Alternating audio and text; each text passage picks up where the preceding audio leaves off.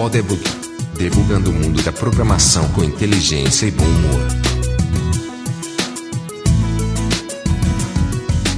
Seja bem-vindo ao Podebug. Eu sou Marcelo LV Cabral. Eu sou Vladimir César. E eu sou Luiz Borba.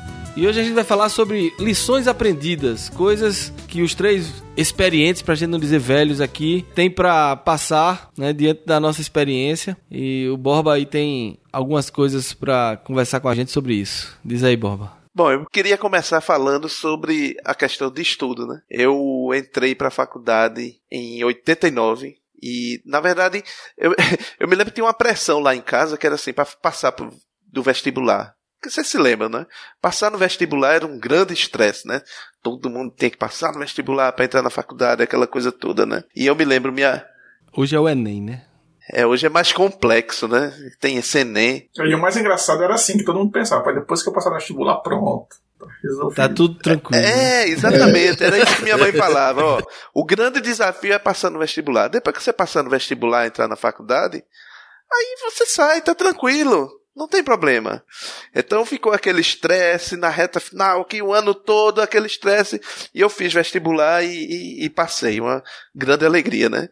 Então quando eu entrei na faculdade, eu pensei, Ih! aí eu relaxei. Eu digo, aqui na faculdade, vou relaxar. E também era um momento onde você tinha, vamos dizer, muito mais interesse em outras diversões, outro tipo de coisa. Então eu fiz uma faculdade bosta, assim, eu não, eu não assistia a aula, eu não estudava nada, eu, eu não tinha nenhum interesse naquele negócio, especialmente na parte é, do básico, né, que tinha cálculos, física, né, eu fiz o curso de ciência da computação, né, então eu tinha um monte de cálculo, um monte de física, geometria analítica, todas aquelas coisas baboseiras que eu não tinha o menor interesse, mas tinha as cadeiras do profissionais, essa não foi tão ruim. Ela, essa eu tinha um certo interesse e consegui fazer até mais ou menos direito. Mas o saldo final é: minha faculdade foi uma desgraça. Várias cadeiras eu fui reprovado, tive que fazer de novo e tal. E, e o resultado disso é que, ao invés de passar cinco anos na faculdade, eu passei oito, porque foi tudo atropelado. Agora o tempo foi passando. E hoje em dia, e alguém, quando alguém me pergunta assim, qual é o seu hobby? Na verdade, eu tenho muitos hobbies, mas um deles é estudar. Eu adoro estudar hoje. Hoje eu tenho um interesse imenso. Leio bem mais do que lia é, antigamente, né? E, e, devo confessar que não é, não é fácil. Porque tem aquele ditado também que é, é difícil ensinar truque novo para cachorro velho, né? Hoje eu tenho que me dedicar muito mais ao estudo para aprender bem alguma coisa do que certamente se eu demonstrasse esse mesmo tipo de interesse há, sei lá, vinte e tantos anos atrás, 26 ou 27 anos atrás. É, um disclaimer que eu gostaria de falar é o seguinte, que esse exemplo de Borba e o exemplo que eu vou contar, o meu exemplo aqui, não são exemplos a serem seguidos, tá certo, pessoal? Então, se você está na faculdade agora, estude, assista às aulas, que você vai ganhar muito mais tempo, né? Não vai esperar 20 anos feito Borba para aprender que é importante estudar, não. Não, e, e, e era, no, no, final das contas, a, a moral da história é essa, né? Eu hoje olho para trás e digo, que bobagem. Eu eu, eu, não, não, era difícil, eu podia conciliar as coisas. Você não precisa abrir mão de nada. Você não, você não precisava abrir mão da diversão ou de nada. Era só ter um pouco de interesse, demonstrar um pouco. Vale a e pena. Se você parar, é, e se você parar pra lembrar, você vai ver que tinha gente da sua turma que era assim, né? Que tava com você nas festas, na brincadeira e que só tirava nota boa e que estudava, né? Sem então, dúvida, é, sem dúvida. É, às vezes até brincava, chamava de CDF, mas aquele cara tinha um nerdão que não saía de casa, mas a gente via muita gente que fazia as duas coisas perfeitamente e conseguia se desvencilhar da questão acadêmica muito mais com muito mais sucesso. É, eu também tive esse problema, vamos dizer assim, né? no meu início da vida acadêmica. Eu passei para engenharia elétrica e meu curso de engenharia foi também, como o Borra falou, assim, uma libertação, né? Eu, eu estudei em colégio de padre a minha vida toda. Então, é, no terceiro ano científico, a gente não podia sair da escola para fazer um lanche a gente tinha que pular o muro, né? Mas isso é outra história, eu conto depois. É, mas, é, então, chegar numa universidade em que o professor estava cagando se você entrava e saía a qualquer hora da, da aula, se você assistir a aula ou não, né? Se você fazia os trabalhos ou não. Ele, ele não cobrava, não. Então, para mim foi libertador, mas obviamente os meus resultados acadêmicos foram desastrosos, né? Mas também não tinha que levar o, o, o boletim no final do ano para papai assinar, né? Então também tranquilo, né? Meu pai perguntava, como é que tá a faculdade? Tá massa. Tá, tá beleza, a faculdade tá massa. Mas na verdade, em vez de ir pra aula, eu ia ensaiar a banda de rock que eu tinha na época, né? Então, meu primeiro semestre de faculdade foi... É, eu aprendi muito sobre rock, né, e sobre ensaio, né, em garagem e tal, e muito pouco sobre cálculo, sobre física, e tudo mais. Então, o que acontece? Anos depois, com casado, com filho, trabalho, eu decidi que era importante voltar a estudar. E fui fazer a faculdade e terminar uma faculdade numa situação aí sim complicada, porque eu tinha todo o interesse do mundo, queria aprender, mas tinha que passar oito horas por dia trabalhando. Quando chegava em casa, tinha que dar atenção à esposa e aos filhos. Então, é, como o Bob falou, a mensagem que fica é: aproveite enquanto você tem tempo nas suas mãos e, e, e, a juventude, a sua mente está aberta, tem mais memória RAM livre e, e, capacidade de processamento. Então, use né, a seu favor o tempo, né? Porque quando chega na idade da gente, a gente está querendo aprender mais e tem menos tempo e menos capacidade de processamento. E tem. Aí eu me lembrei na faculdade, é, eu acho que a maioria do tempo que eu passei lá foi jogando dominó. Me tornei um jogador, exímio jogador de dominó. Exatamente. É, isso, isso, também lá tinha. No DA, o, o diretório acadêmico era, deveria ser dominó acadêmico, né? Da, da Poli, lá em, em Recife. a sala do, do diretório acadêmico era a sala do dominó. Então, as minhas melhores recordações da faculdade dessa época, a faculdade de engenharia foi justamente nas Olimpíadas, em que Tafarel estava jogando e a gente assistiu todos os jogos lá. Foi muito, muito emocionante. Foi quando o Galvão Bueno começou com o seu jargão famoso Vai que é tua, Tafarel. Foi naquela, naquelas Olimpíadas. Eu pensei que o técnico da seleção era quem? Pedro Álvares Cabral, alguma coisa assim.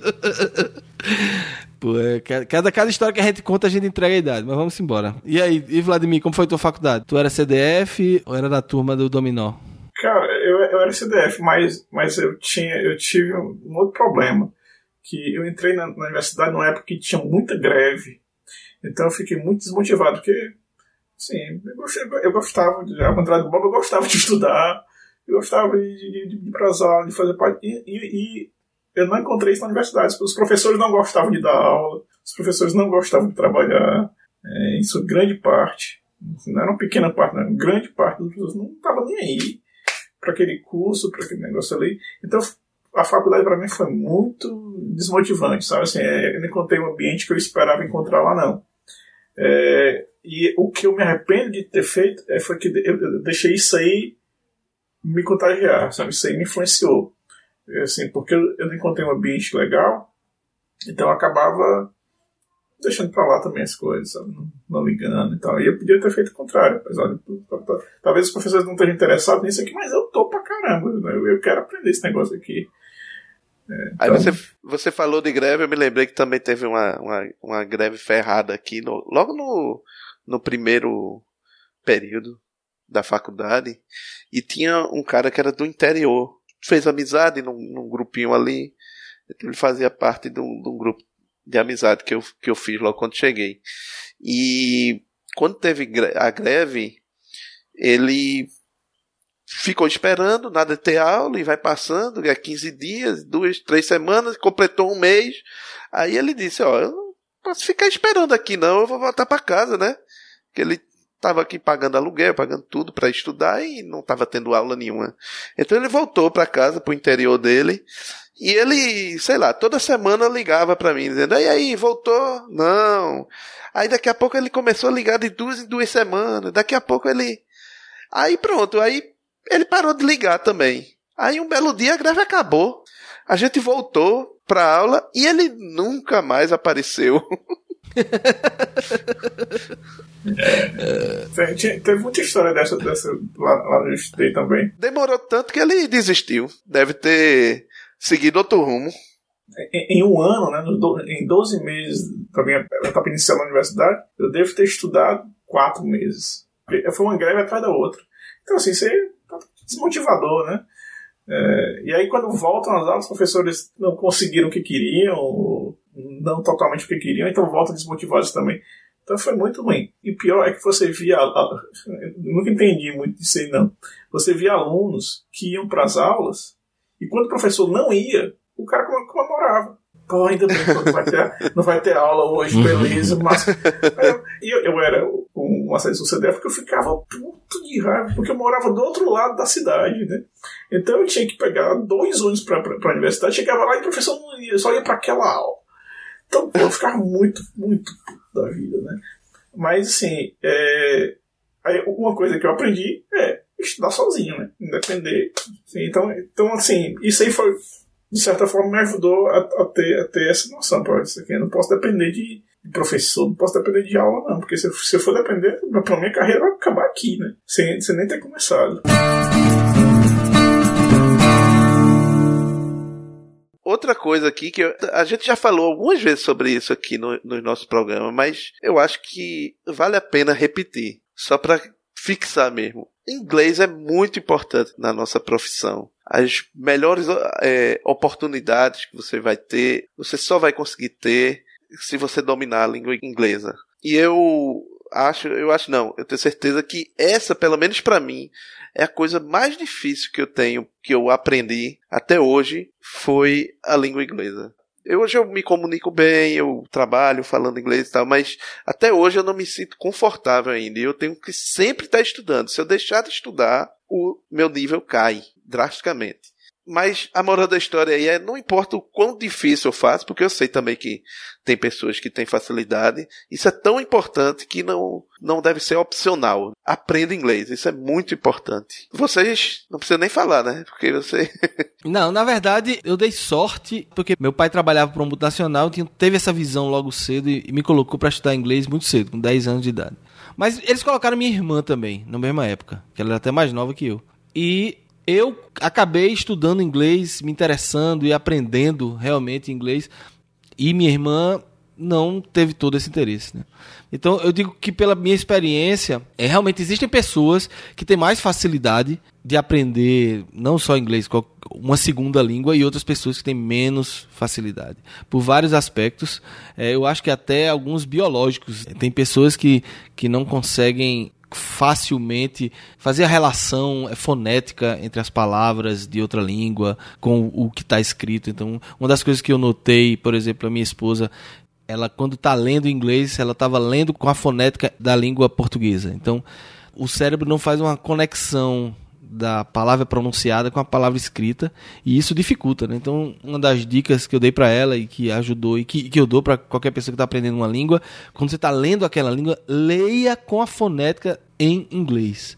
É, assim como o Marcelo, assim, eu sempre em casa, né? Meu pai sempre com a gente para você tem que saber inglês porque tem que saber inglês, né? O mundo fala inglês, você vai aprender a falar inglês. Então a gente sempre estudou desde cedo, né? Então, quando eu cheguei aqui no Canadá, eu já falava inglês. Obviamente, isso melhorou com o tempo, né? E, e eu, eu, acho que o Marcelo tem razão quando ele fala dessa questão da fonética. Uma, uma dica que eu, que eu daria para as pessoas que têm dificuldade na pronúncia da, das palavras, né? É cantar. Você cantar ajuda muito, porque, porque você tem aquele som da música que você gosta, né? E você tenta imitar aquilo ali. Eu tinha um amigo que ele, ele, ele era incapaz de falar uma palavra em inglês. Ele não sabia dizer yes e no sabia falar nada. Mas ele pegava, ele conseguia escutar uma música do YouTube e ele cantava a música todinha. Porque, porque no ele conseguia, no famoso é, Embromation. No Embromation, porque ele conseguia imitar aqueles sons ali, sabe? E às vezes você às vezes ele acertava boa parte das palavras sem nunca saber o que, é que ela significava e tal, né? E esse negócio de aprender, aprender língua ainda, um parênteses aqui, é que eu tenho um filho de dois anos, né? E a minha sogra está aqui ajudando a cuidar dele, né? Porque a gente tem que trabalhar e tudo, então não fica com, com ele para ele, não ter que ir pra creche e tudo. E aí a gente tá rolando uma aposta aqui para ver quem é que vai aprender inglês primeiro, né? Se é ele ou ela. né? Atualmente ele tá ganhando. Porque ele consegue, assim, entender, assim, ele não fala. Inclusive, assim, essa semana ele, ele construiu a primeira, primeira frase completa dele, né? duas palavras. Oh no, né? dizer. A primeira coisa que ele diz é, oh no! Pronto, ele consegue dizer. Mas assim, ele entende tudo, né? Que passa na televisão, que as pessoas falam com ele e tal. E assim, ele obviamente vai falar inglês sem sotaque, né? Eu não vou falar inglês tão bem quanto ele, né? O cachorro velho não vai aprender esse truque aí, não. É, tem um caso do. Uma prima minha que eh, foi morar um tempo na Argentina com um filho pequeno, né? E aí quando chegou lá, e ela preocupada com a adaptação dele, né? Mas ele entrou no colégio e em uma semana ele já dominava tudo. E aí teve um, um, um, uma situação lá que ela precisou pegar ele mais cedo no colégio. E ela falava muito mal o espanhol, né? Que ainda estava aprendendo. E aí perguntou: Não, mas meu filho é, o brasileiro dessa turma. E pessoas, como tem um brasileiro aqui nessa turma? Ninguém sabe quem é, não. Porque ele já estava falando igual a todo mundo. Exato. Não, as crianças são muito muito rápidas. É, é, é, impressionante. Mas aí uma dica que eu dou, assim, para cachorro velho, né? Já que a gente não, os nossos ouvintes não são crianças de 6, 7, 8 anos de idade, uma dica que eu dou é você tem que ter um objetivo. Eu aprendi inglês efetivamente, eu, eu gosto de dizer assim, quando eu comecei a trabalhar e comecei a ver que era importante para eu ter os melhores. É, acesso aos melhores recursos, né? Os melhores livros eram em inglês, tudo que tinha disponível na nossa área é em inglês, então eu, eu sabia que eu ia precisar e tive esse objetivo. E tem uma outra história contrária em relação a isso, é que eu tentei estudar alemão, né? É, uma época, eu tinha um amigo meu da, do prédio, que era filho de alemão, ele começou a estudar alemão, e ele disse, pô, já tinha acabado o inglês, eu disse, vou fazer alemão. É, aí fui fazer. Aí, primeiro semestre, não passei no, na prova final. Aí repeti o primeiro semestre de novo. Final dele, aí eu entrei, fui fazer CPOR e parei um ano, né? E quando voltei, eu disse, vou voltar pro primeiro semestre. Fiz terceira vez o primeiro semestre de alemão. Terminei e passei, beleza. Fiz o segundo semestre de alemão. Aí, primeiro dia de aula, a professora, uma professora nova lá tal, aí ela pediu para cada um da sala dizer quem era, o que fazia da vida e por que estava estudando alemão. E aí a turma começou a falar, eu era o último, né? Naquele no círculo ali, eu era o último e eu, pô, por que, que eu estou estudando alemão, né? Pergunta difícil. Eu, ah, e todo mundo tinha um motivo. Ah, eu vou fazer mestrado na Alemanha. Ah, meu marido foi, se mudou para Alemanha. Tal. Todo mundo tinha um, um, grande motivo. Quando chegou em mim, ah, eu sou Marcelo, eu estudo engenharia e eu não tenho a menor ideia porque eu estou estudando alemão.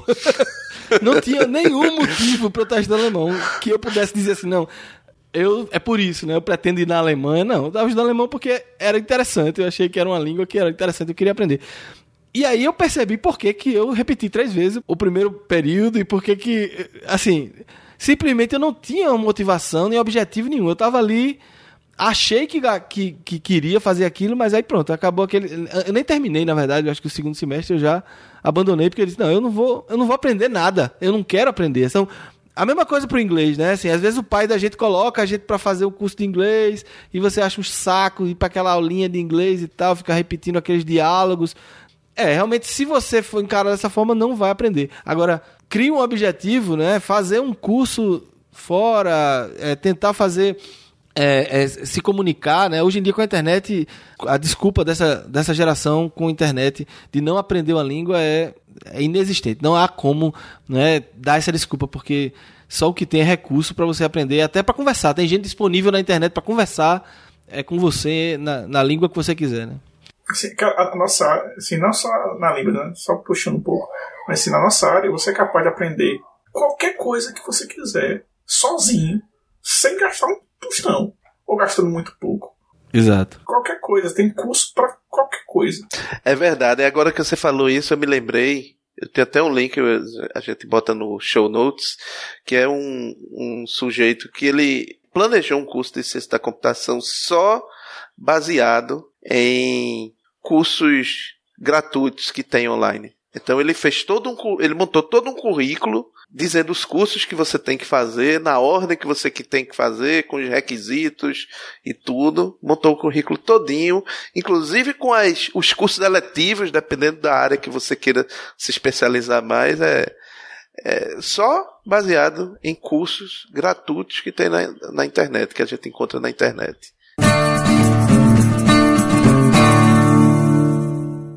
Outra coisa que eu vi várias vezes na nossa vida profissional é o cara ir subindo, quer dizer, sendo um. Começa como um programador, aí vai ficando um programador mais experiente, vai subindo, e aí algum belo dia o cara vira gerente, né? É, eu mesmo tive uma, uma experiência uma vez que é, a, a, gerente do, de onde eu trabalhava lá, ela casou. Então ela passou, tirou uma licença, né? Que geralmente quando casa, pessoa ganha uma licença de alguns dias, sei lá, foi uma semana para a lua de mel. E aí eu fiquei como gerente interino durante uma semana. E foi provavelmente a pior semana da minha vida profissional. Agora, pense em tudo que aconteceu aqui naquela semana. Não, não aconteceu numa vida toda que eu, não, não que eu tenha visto. Para você ter uma ideia, até o pessoal ligar chorando para mim, porque tinha um problema, porque alguém falou mal dele, aquele choradeira, olha, briga com o dono da empresa. Foi tanta confusão que eu tava no meio daquela confusão naquela semana que eu percebi logo que aquele negócio não era para mim. Eu não queria resolver aqueles problemas, eu não queria nem tomar conhecimento daqueles problemas. Eu queria sentar a bunda da cadeira e fazer o que eu faço bem, que é resolver problemas técnicos e tal. Então, eu vejo que muita gente, é, mesmo sem ter o talento, sem ter a, a afinidade com aquela atividade, às vezes quer somente pelo status, pelo título pomposo, pelo e isso é um erro. Não deixe de ser um, um, um bom técnico, um técnico às vezes brilhante, para ser um, um gerente medíocre. Isso não vai resolver. Pode a, curto prazo você achar que ali, ah, eu estou recebendo mais aqui, estou ganhando mais, mas a longo prazo isso vai lhe ferrar de algum jeito. Então, assim, a lição nesse caso é não aceite um, uma promoção desse tipo se você não tiver afinidade, interesse nesse tipo de coisa. Não vale a pena. Mais cedo ou mais tarde isso vai vai cobrar o preço, né? Então, graças a Deus, eu descobri muito, já há muitos anos, que essa não era a minha praia e consegui evoluir na minha carreira sem precisar assumir um papel no qual eu não, não tenho talento, afinidade ou interesse de fazer. Muito bom, é. Tem que ter afinidade com aquela, com aquela função, né? Ter consciência de que você vai estar lidando muito mais com pessoas do que com máquinas nessa função e as suas decisões vão afetar muito mais também a vida das pessoas do que o sistema, né? A gente está acostumado a, ah, o que eu fizer aqui vai, vai afetar o sistema, né? Mas você gerente, você é, parece um passo simples, muitas vezes a pessoa, ah, o cara era ali um cara experiente, um analista, um desenvolvedor experiente, é, um, é natural que ele se torne o gerente do time, porque ele já conhece todo mundo. Não, não é natural. Entenda isso. Não é nem um pouco natural. Só vai ser natural se ele realmente tiver se preparado e tiver as características de, um, de uma pessoa que consegue é, gerenciar outras pessoas. Deixa, deixa eu oferecer um outro ponto de vista, Marcelo. Diga aí. A, a, a escola onde eu estudei é uma escola muito grande, uma escola privada, e eles estavam expandindo, né? Eles estavam montando outras duas sedes e uma faculdade. Né? Isso ia acontecer quando eu estava saindo da, da universidade. Né? E aí eles, eles montaram um, um, um, um departamento só para criar software multimídia para ser usado na escola. E eu fui trabalhar nesse departamento. Né? E, bom, estava lá trabalhando, e aí o, o, o gerente de informática do grupo, que não era só escola, né? Tinha escola, tinha faculdade, e eles são donos do Beach Park também, lá em Fortaleza, vocês devem conhecer lá, Parque Aquático. E aí, esse cara estava indo para morar na Inglaterra porque a esposa dele fazia doutorado. Por questão muito política, eles acharam que eu devia tomar a vaga desse cara, eu devia ser o, chefe do lado do, do setor de informática e não o meu chefe do departamento de multimídia. O que foi um pouco complicado na época, mas eu, no final da história eu acabei sendo o diretor de informática do grupo. Era meu primeiro emprego, meu segundo emprego, basicamente. Né? Eu tinha acabado de sair da universidade. Ia gerenciar uma equipe de 11 pessoas e não tinha experiência nenhuma. Né? Mas tinha QI, né? Quem indica, pois é. né? Tipo assim, foi, foi, foi no que indica, né? Totalmente. Acabei, acabei sendo, né? O, o diretor aprovou a, a, a, indicação e eu fiquei lá, né? Cara, e assim, até hoje, assim, sempre que eu vou lá, os caras que trabalham lá até hoje me chamam de chefe. Né? E assim, foi assim, eles dizem, olha, a gente teve muitos períodos aqui e, e enquanto você estava aqui, foi um período muito bom. E quando eu pedi para sair, que foi quando eu vim para o Canadá, assim, os caras não acreditaram. Então, assim, eu, eu tive uma, uma, uma, experiência muito boa. Agora, eu nunca quis fazer isso. Eu sempre quis ser coder. Eu sempre quis programar. Porque lá, eu basicamente não programava. Você faz uma, coisinha aqui, outra ali, mas você está gerenciando pessoas o tempo todo, né? Projeto, tá? E não era isso que eu queria fazer na minha vida, né? Eu queria programar. Era não, isso que eu, eu queria entendo. fazer. Não, eu concordo. Tem gente que, que tem, o, tem a aptidão, mas não gosta. Aí vem É. outro aspecto. É o que você gosta de fazer. É o que Borba colocou aí também, né? Vá atrás das suas afinidades, porque é o que você. É, vai, lhe- é o que vai lhe motivar para você acordar de manhã, sair e fazer.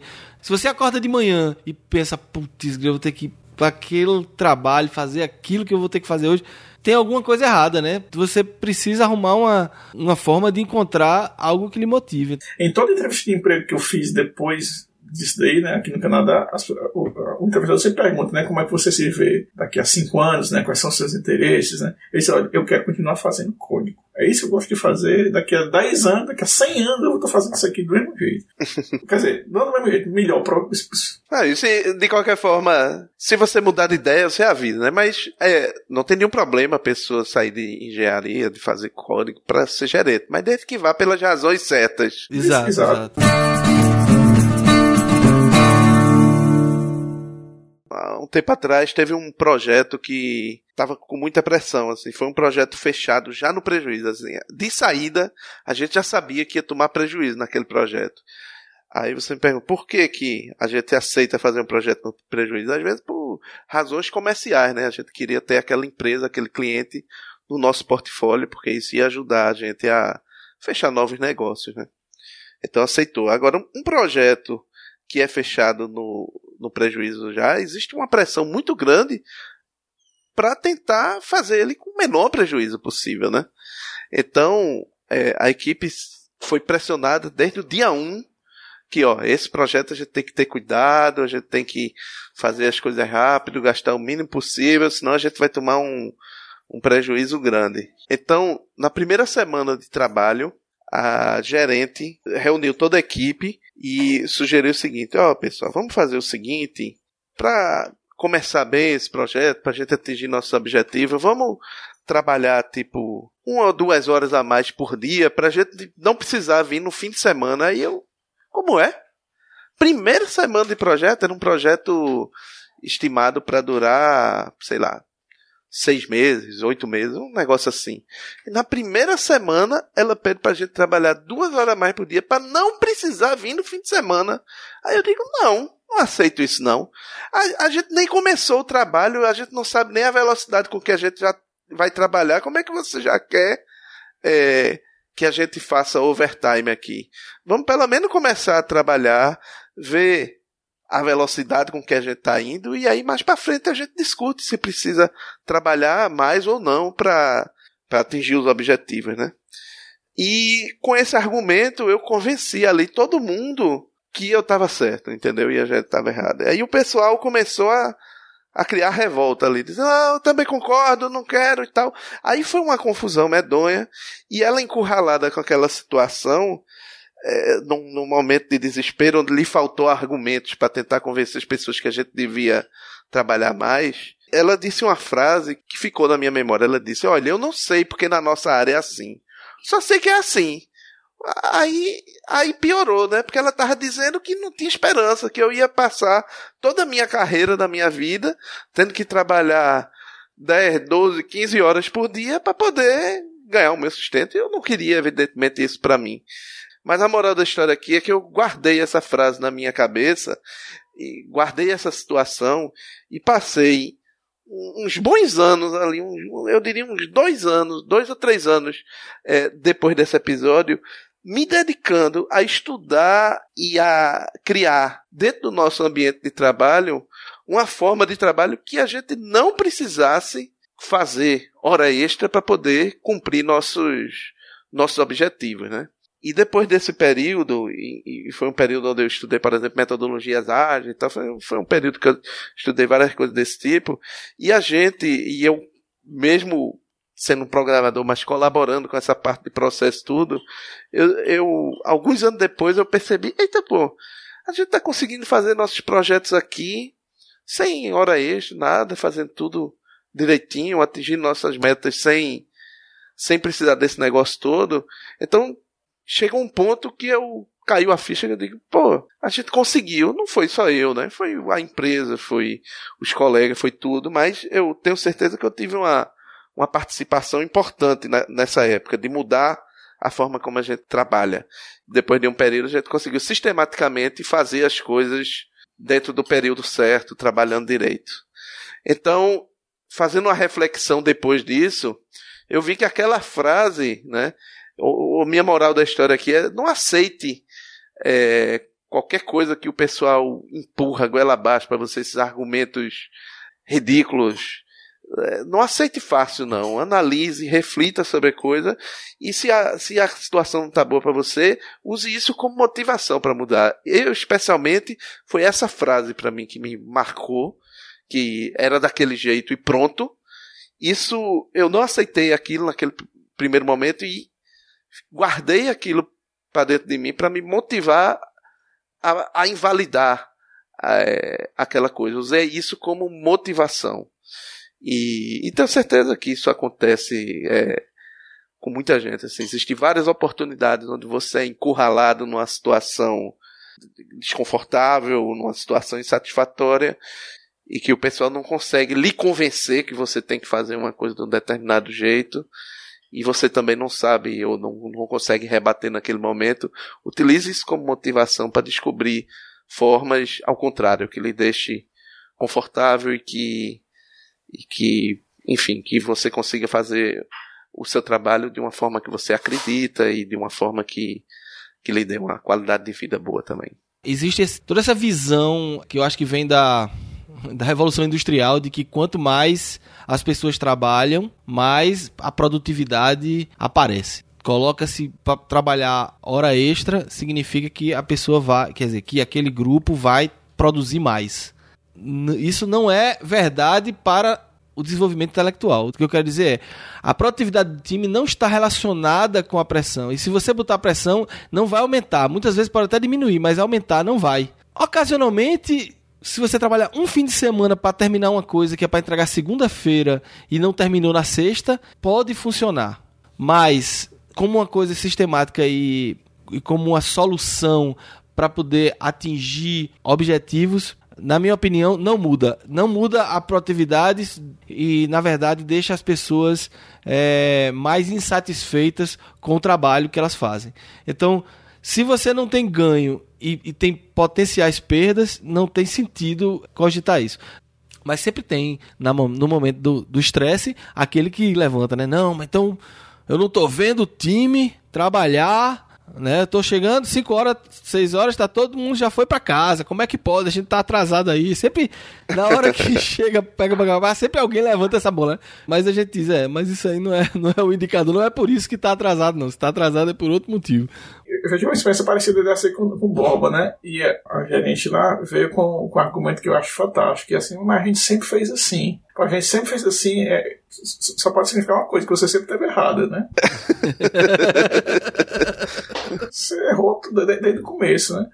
Acho que meu contra-argumento na época foi o seguinte: eu disse assim, olha, se eu conseguir mostrar para você que isso aqui, desse jeito que você está querendo fazer, não vai dar certo, ou não é a melhor maneira, você concorda que deve mudar? Ela disse, não. Pô.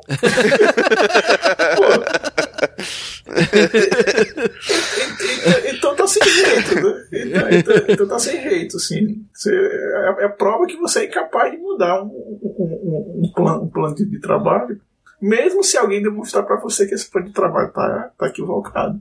Porque essas coisas de debate em, em ambientes profissionais, né? Elas tendem a não escalar, né? Assim, porque pessoas tentam manter ali, né, certa serenidade na conversa. Mas a pessoa que está envolvida no debate, né, se é um a um, né, eu e ela, né, por exemplo, a visão, ela fica visão túnel, né? Ela não consegue ver o que está acontecendo, a pessoa não consegue ver o que está acontecendo do lado, se, se, se a emoção começa a tomar conta. Mas as outras pessoas que estão em volta, né, que estão ali assistindo aquela discussão, elas estão muito mais tranquilas, né, para poder fazer um julgamento melhor, né? Então, eu sempre deixo, né, isso acontecer. Eu nunca acho que assim, uma, uma, situação de conflito no trabalho tem que ser vencida, né? Não, o problema está aqui, ele foi exposto, os ânimos se, se exaltam um pouquinho, Mas as pessoas que estão aqui caladinhas, elas estão vendo, elas estão fazendo o próprio julgamento. Né? Depois aquilo ali vai vir à tona. Como de fato, né? nesse caso aí, as pessoas chegaram para olha, do que você disse não faz sentido nenhum, né? porque a gente sempre fez assim que tem que fazer, talvez essa ideia seja melhor, né? E a outra coisa que, que eu sempre pergunto em entrevistas de trabalho é assim, eu sempre pergunto assim, vocês esperam que eu traga novas ideias? E aí, geralmente, o cara diz: sim, é claro, né, nós queremos e tal, tal, tal. Mas quando você oferece a nova ideia, né, é rechaçada, né? Aí, bom, aí, aí, aí, você volta pro começo, né? Mas engraçado, né? Quando vocês me contrataram para esse trabalho, você não queria as novas ideias? Tá aqui as ideias novas, né? Não, eu queria, para poder ter a oportunidade de rejeitar, né?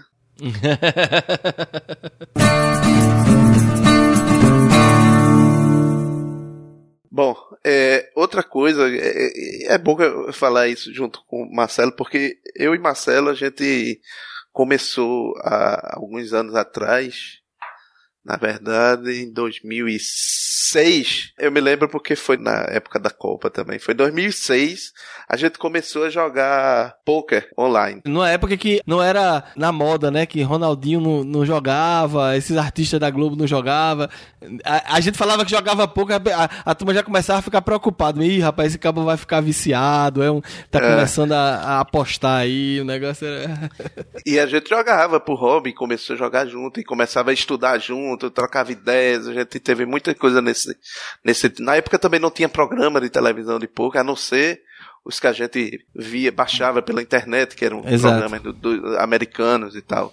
Mas uhum. enfim, uhum. eu joguei poker de 2006 até mais ou menos 2010. Depois eu posso dizer assim que é, de uma hora para outra enjoou, eu parei de jogar e, e me aposentei é, dessa carreira com um belo lucro. Eu ganhei uma grana boa. E hoje eu posso dizer que ganhei, porque todo o dinheiro que eu ganhei, eu não vou perder mais, porque eu já gastei todinho. Né? Eu então, também. Não, tem mais, não tenho mais como perder. Eu fiquei no azul também, né? No final desse período. Mas uh, o interessante, assim, que era um hobby pra gente, foi como a gente se dedicou àquele negócio. A gente estudou, é, leu muitos livros, estudamos as estratégias, as coisas. A gente não ganhou ou não terminou nossa carreira no lucro por acaso.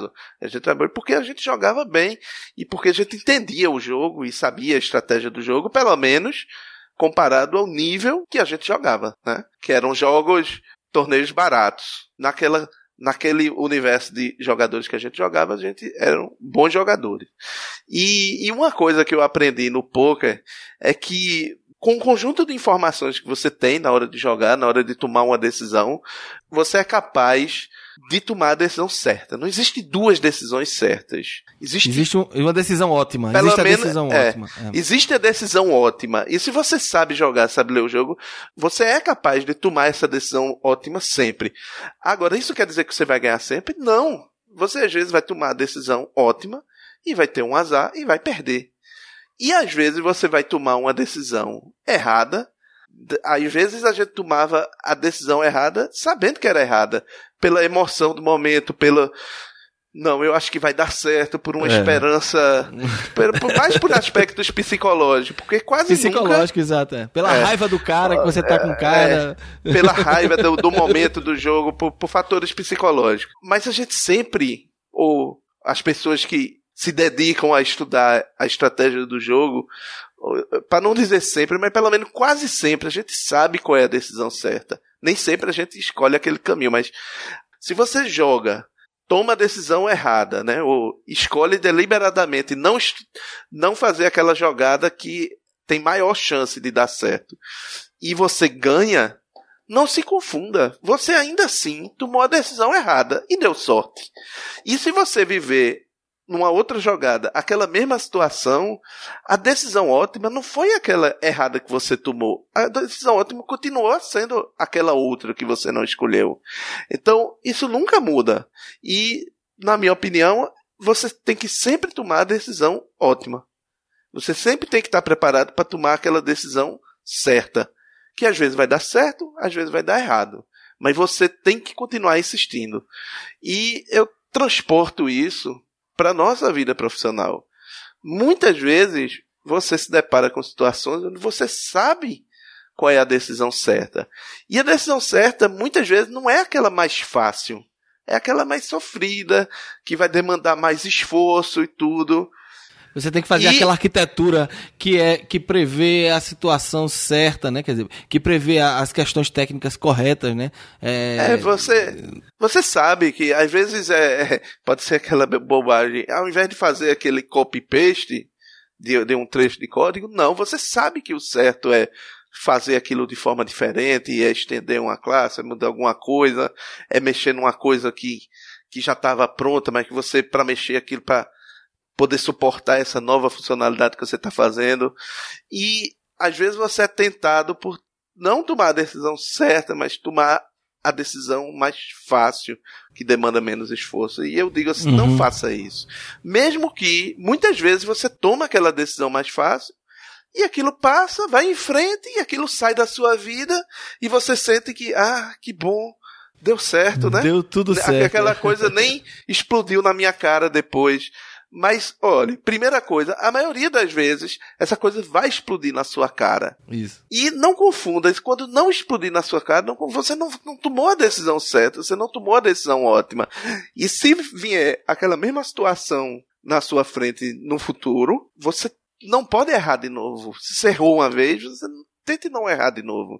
Então, assim, essa analogia que eu faço, assim, sempre escolha o caminho certo. Não escolha o caminho mais fácil, escolha o certo. Porque o mais fácil pode até vez por outra dar certo para você, mas eu tenho certeza que na maioria das vezes essa é, coisa como... vai explodir e vai explodir na sua cara. Como a gente fala no pouco, né, no long run você vai você perder. vai perder. Se, se eu e Marcelo jogando poker é, nos aposentamos no lucro, é simplesmente porque a gente tomou a decisão mais certa certas. mais vezes do que a decisão errada.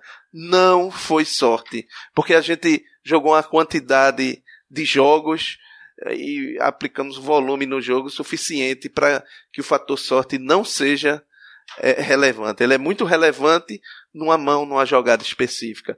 Mas se você joga é, 100 mil mãos, o fator sorte ele é desprezível. Então. É, essa é a mensagem. É, e, e, isso vale profissionalmente e vale na sua vida, né? Se você, se você só faz a maior parte, só toma decisões contra a sua consciência, você não vai ser uma pessoa feliz. Então, pense nisso. A outra lição aprendida aqui é nunca coma dobradinha em refeitório de indústria, essa coisa. eu cometi esse erro e, e paguei. Bom, enfim, eu fiz uma, uma viagem de trabalho nessa indústria. E no primeiro dia eu comi esse negócio e precisei trabalhar alguns dias. E eu me lembro muito porque foi nessa época que eu zerei o Angry Birds no banheiro da empresa lá, enquanto o pessoal estava se reunindo, eu estava lá no banheiro fazendo minhas necessidades.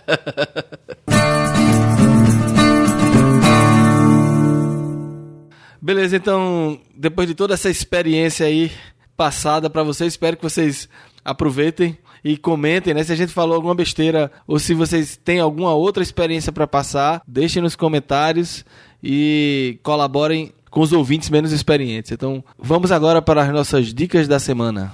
Pronto, deixa eu começar. Como desenvolvedor iOS, boa parte do que eu faço é no Xcode, né? grande parte. Mas muitas coisas têm que ser feitas, podem ser feitas, né? Usando outro editor, principalmente quando eu estou mexendo com Node.js, MongoDB, CouchDB, desse tipo de coisa. Quando eu estou criando o back-end dessas aplicações. E até então eu utilizava o Text Wrangler, que é um editor muito bom, muito poderoso. Então. Um amigo meu me indicou um editor, eu estou usando ele agora e não vou usar mais o Text Wrangler, é um editor chamado Atom, A-T-O-M foi criado pelo pessoal do, do GitHub e ele é muito bom. É, ele é gratuito, ele é super extensivo, tem vários temas, vários pacotes. É, você consegue deixar, por exemplo, tem um editor que eu acho que eu achava muito legal, mas ele era muito caro e eu nunca paguei por ele, que é o Sublime. Mas com o Atom você consegue ter, faz tudo que o, que o Sublime faz e ainda faz mais coisa. Então essa aí é a minha dica. Atom, no, você pode obtê-lo no atom.io. É, a minha dica dessa semana é um aplicativo Windows. Então, infelizmente, o pessoal aí de Mac não vai poder aproveitar a minha dica, mas pode ser que tenha alguma coisa semelhante no mundo Mac. É, existem algumas ferramentas que a gente descobre em algum momento da nossa vida de usuários de computadores ou de dispositivos e a gente depois não sabe como a gente vivia sem ela antes. Essa ferramenta que eu vou indicar hoje é uma delas. O nome é bem legal, o nome dela é Everything. E é perfeito esse nome para essa uh, aplicação. É Everything Search Engine. É o nome completo da aplicação. É uma aplicação bem simples que o cara fez para procurar arquivos no disco. Aí você diz, pô, mas já tem o Explorer, você escreve lá o nome do arquivo, ele procura no disco. É, mas quem já tentou procurar qualquer coisa no, no Windows, numa pasta, às vezes até numa pasta apenas que tem muita uma estrutura grande, viu como é sacar, esperar o Windows achar alguma coisa. O Everything, por incrível que pareça, utiliza a própria tecnologia da Microsoft para fazer a busca, que é o cache do NTFS, do índice do NTFS. Então, o NTFS, que é o, o file system do Windows, né, desde o Windows NT, esse NT vem do Windows NT, é, o NTFS é, tem um cache de, que ele indexa tudo, né? Tudo que está no disco, tudo. Por isso que o nome do, do aplicativo é Everything.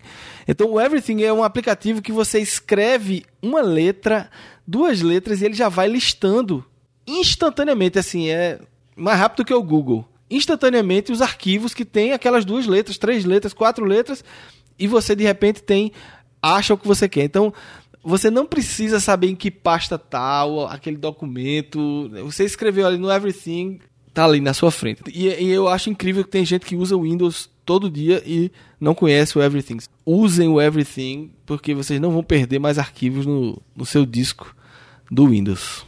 E, e, depois podem me agradecer nos comentários, porque eu sei que você vai fazer isso. É, deixa eu fazer um, só um comentário em cima de, desse. Se, se você é usuário do Windows e não usa o Everything, é, você pode dar um, um passo seguinte, né, que é usar o Mac.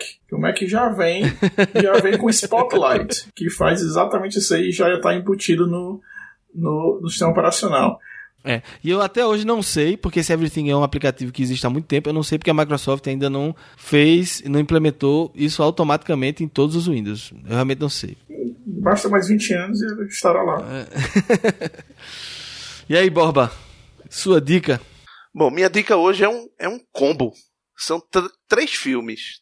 É, eu, eu gosto muito de cinema, de ver, e sou muito curioso também pelo que acontece e como acontece detrás das câmeras, né?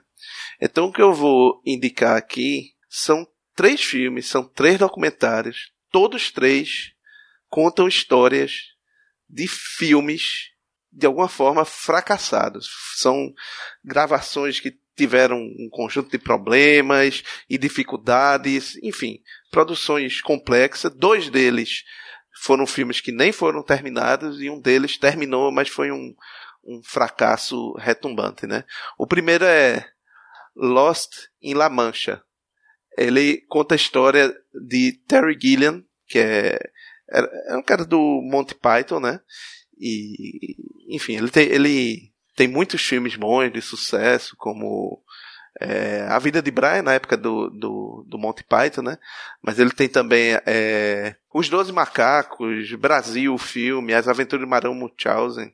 Aliás, esse em particular foi um fracasso de bilheteria também.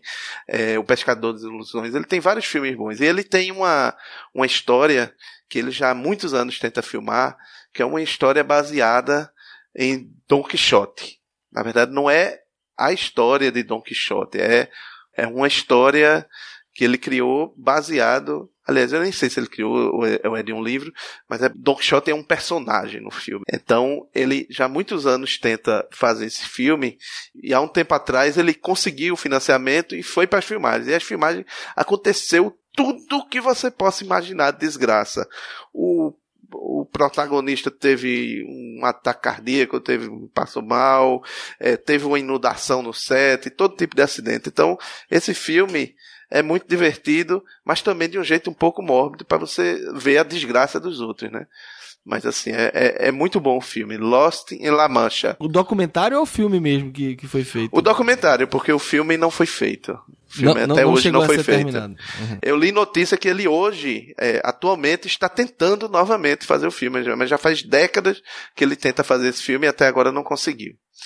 O, o segundo filme é também de uma produção que não, não conseguiu chegar ao fim, que é Duna de Jodorowsky. Alejandro Jodorowsky é um cineasta é, espanhol e que teve uma visão, ou melhor, ele planejou para fazer Duna, que vocês conhecem porque ele na verdade sim, sim. Duna o teve livro. um é, teve uma série de televisão, teve um filme até de com Sting é, David Lynch, né?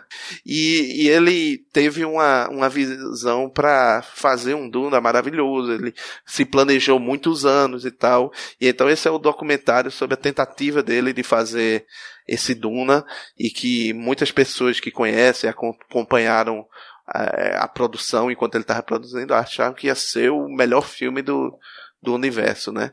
E, mas também foi uma produção que acabou fracassando. Duna de Jodorowsky.